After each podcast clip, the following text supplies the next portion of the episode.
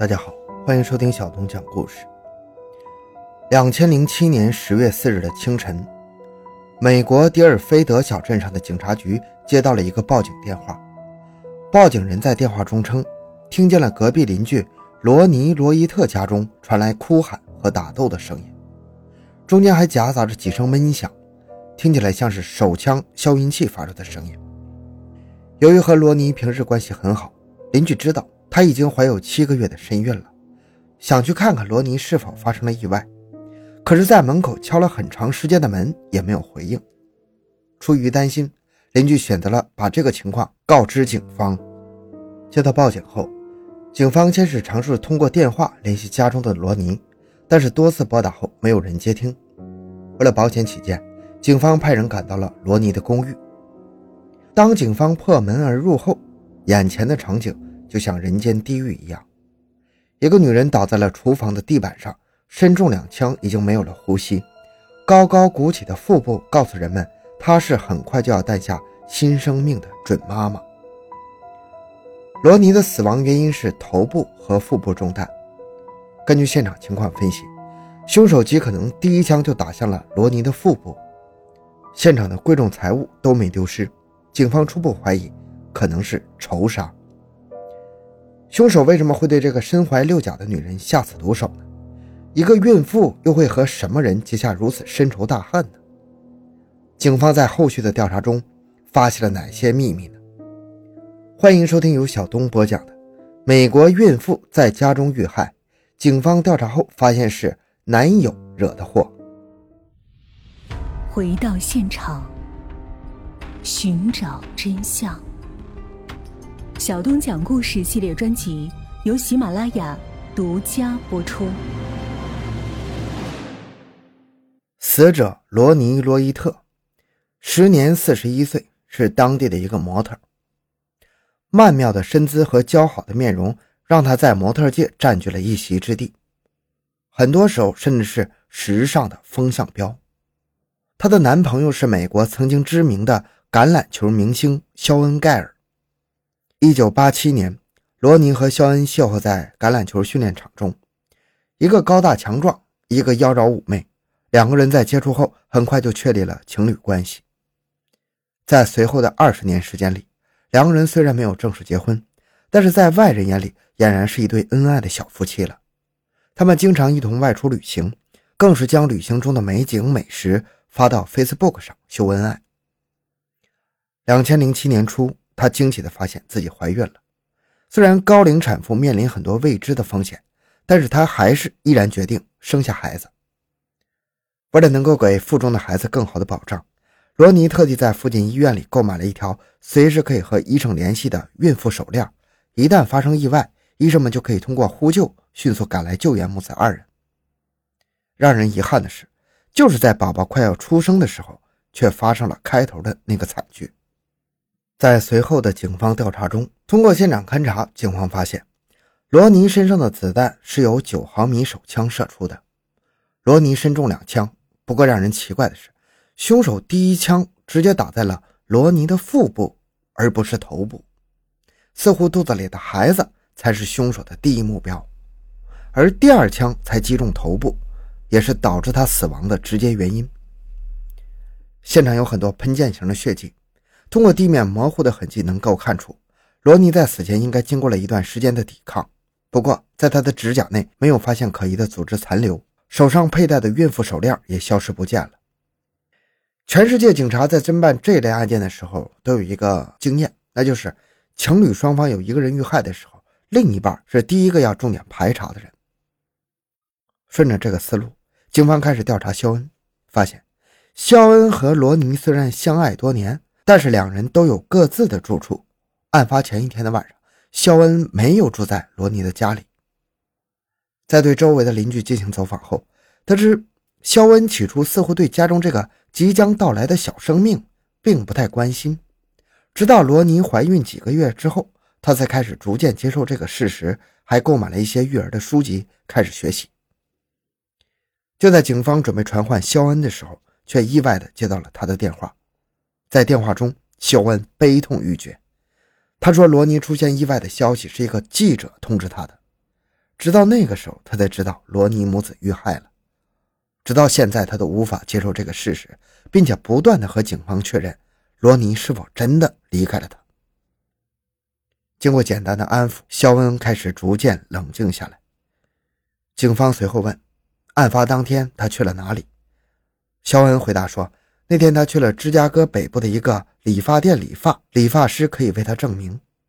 虽然能够提供证据。”但是警方并不是十分相信他说的话。假设肖恩在作案后再去理发，从而制造不在场证明，在时间上来看是完全有可能的。就在警方继续调查肖恩的过程中，罗尼的一个邻居向警方提供了一个线索。他说，案发当天看见一个肤色黝黑、身材瘦小的人在公寓附近出现过，而且看起来很慌张。肖恩曾经是橄榄球运动员呢，身材高大强壮。结合目击者的证词，显然可以排除他作案的嫌疑。而正当警方一筹莫展的时候，却在罗尼的住处发现了一个新的线索。一个警员在罗尼随身的手包里找到了一个奇怪的信封。为什么说奇怪呢？因为这封信的措辞手法和书写习惯都十分的不通顺，像是一个英语初学者写的。通过笔迹鉴定，警方确认这封信不是出自罗尼之手。信上记载了十七个女人的名字和电话号码，其中也包括了罗尼。通过警方调查发现，名单上的十七个人有一个共同点，那就是都曾经和肖恩发生过关系。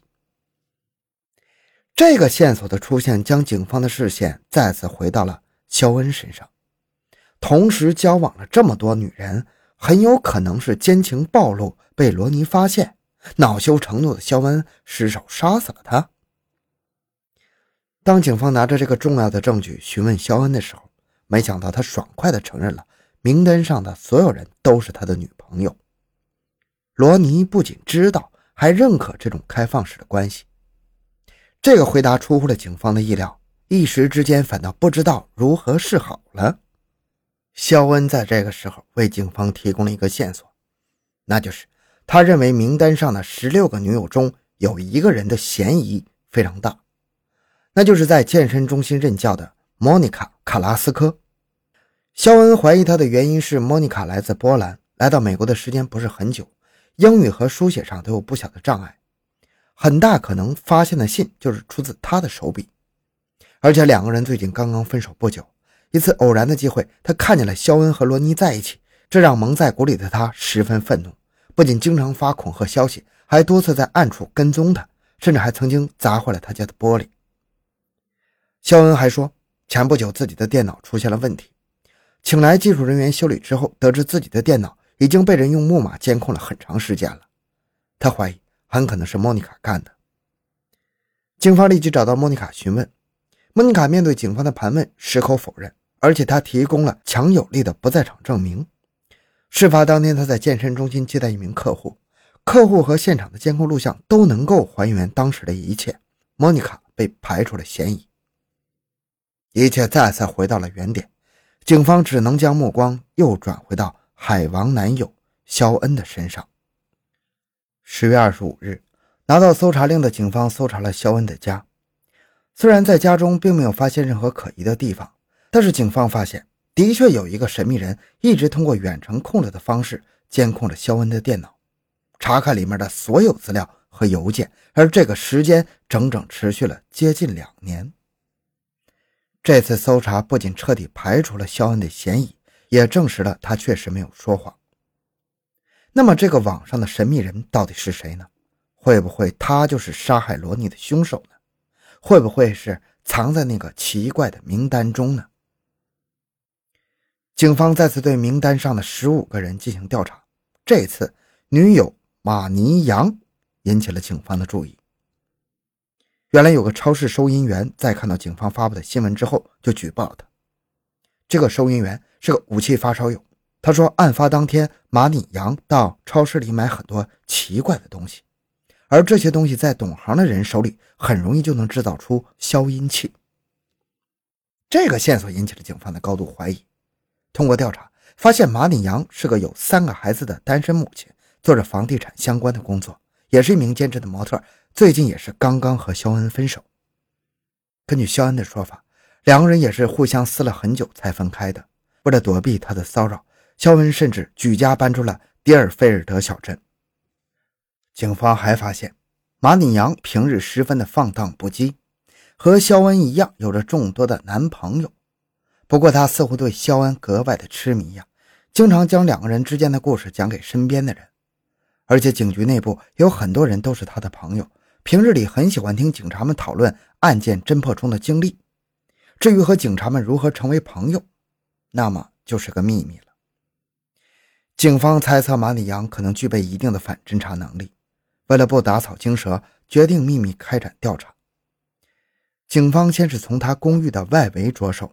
在家门口的垃圾桶底部，意外发现了两张购物后的收据，一张来自网上书店，购买的是关于武器类的书籍，里面专门描述了如何制造消音器；而另一张恰好是来自举报收银员所在的超市，而购买的商品就是书中关于制造消音器需要的材料，还有一个桶和一块干水泥。咱们前面说了。罗尼案发时，邻居曾怀疑听到声音来自消音的手枪。马里扬又特意购买了这些日常生活中很少用到的材料，非常的可疑呀。警方立即传唤了马里扬，询问他购买这些材料的用途。马里扬回答是准备送给警局的一个男朋友的生日恶搞礼物。面对警方的质疑，他还拿出了自己不在场的证明。他说，案发当天他的车坏了。被困在家里，哪也去不了。他的好朋友可以证明这一点。随后，他说出了能让警方头大的线索。他说被一个小个子黑人监视了，不过一直不知道这个人是谁。肖恩、莫妮卡、马里扬都有自己不在场的证明，还出现了两个神秘的人物，一个在现实中，一个在网络上，让整个案件开始变得扑朔迷离。但是事实的真相只有一个。要不就是三个人中有人说谎了，要不就是凶手另有其人。为了能够尽快破案，警方扩大了案发现场监控录像查阅的范围。这次，一辆不起眼的黑色轿车引起了他们的注意，因为它的牌照不是小镇当地的号码。通过查询车辆，警方发现这辆车属于一个租赁的公司。在询问公司经理后，得知十月三日。曾经有人将这辆车租走，而且还特意挑选了玻璃上贴了膜的深色汽车，而租车人正是马尼扬。不过留下的地址和通讯方式却是他的朋友克里斯汀的。当警方测量了从租车公司克里斯汀家罗尼家的距离之后，发现距离是四十公里，而马尼扬租车后行驶的距离恰好也是四十公里。一切都开始向着水落石出的方向前进。在对马里扬家中搜查后，警方发现，马里扬对于肖恩的情感远没有表面上那么简单，而是近乎一种病态般的痴迷。远程监控肖恩的神秘人正是他。他还曾经雇佣过私家侦探，调查过肖恩身边出现过所有女人的背景资料，在地下室还发现了三把枪。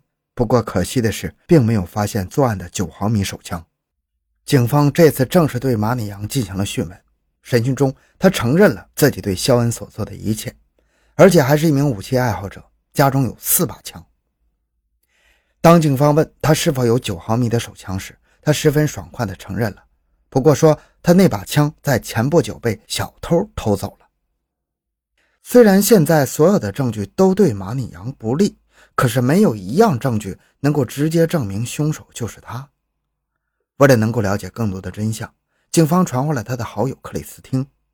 当克里斯汀出现在警察局的时候，慌张的表情和结巴的回答让警方都感觉他可能参与其中了。没等警方具体询问，他就主动交代了他所知道的一切。原来，马里扬在罗尼怀孕之后就陷入了疯狂的嫉妒之中，他觉得这个孩子出生之后会破坏他和肖恩的关系。曾经好几次和他说要无声无息地干掉罗尼，而且怎么劝阻都没有用。而且在案发后的第二天一早，克里斯汀接到了马里扬的电话，约他一起吃晚饭。这正是之前两人约好的暗号，证明已经干掉了罗尼。随后，马尼扬开车接上了克里斯汀，并在经过小镇餐厅旁的一处树林时候停下了车，从后备箱里拿出一个铲子，将不知道是什么东西埋在了那里。在克里斯汀的带领下，警方很快找到了那个树林，然后在那里找到了一件属于罗尼的东西——孕妇手链。此时，距离案发已经过去了一年的时间。所有的证据都将马尼扬和这个案件联系在了一起，不过还差一个核心的证据：案发时的手枪。为了能够找到凶器，警方要求克里斯汀配合警方展开一次卧底行动，带上窃听器去套马尼昂的话。克里斯汀爽快地答应了，毕竟他也不想被警方当成共犯。在窃听两人的谈话中，警方终于知道了苦苦寻觅的手枪藏在了哪里。可是让人头疼的是，那想要找到，那基本没希望了，因为马尼扬将手枪放在了从超市购买的桶里，还在里面注满了速干水泥，随后将它扔在了有着几十吨垃圾的垃圾处理厂里。那想要找到，无异于大海捞针呢。不过这次谈话也让警方有了惊喜的收获，马尼昂亲口在谈话中承认谋杀了罗尼的事实。还炫耀地说，当天他化妆成了一名黑人男性，进入了罗尼的家。一年多的时间，终于让案件迎来了柳暗花明的转机呀！警方根据搜集到的证据和录音，逮捕了马尼扬，并在2011年以一级谋杀的罪名对他提起了公诉。审判中，马尼扬矢口否认所有针对他的指控。他的辩护律师以窃听录音属于非法证据，要求法庭不予采信。法官当庭就驳回了律师的请求，并将案件交给陪审团裁定。经过几个小时的研究，陪审团裁定马尼扬罪名成立，被判终身监禁，不得假释。他终于对自己所犯的罪行付出了代价，得到了应有的惩罚。好了，这个案件讲完了。小东的个人微信号六五七六二六六，喜欢小东的朋友请多多打赏，感谢您的收听，咱们下期再见。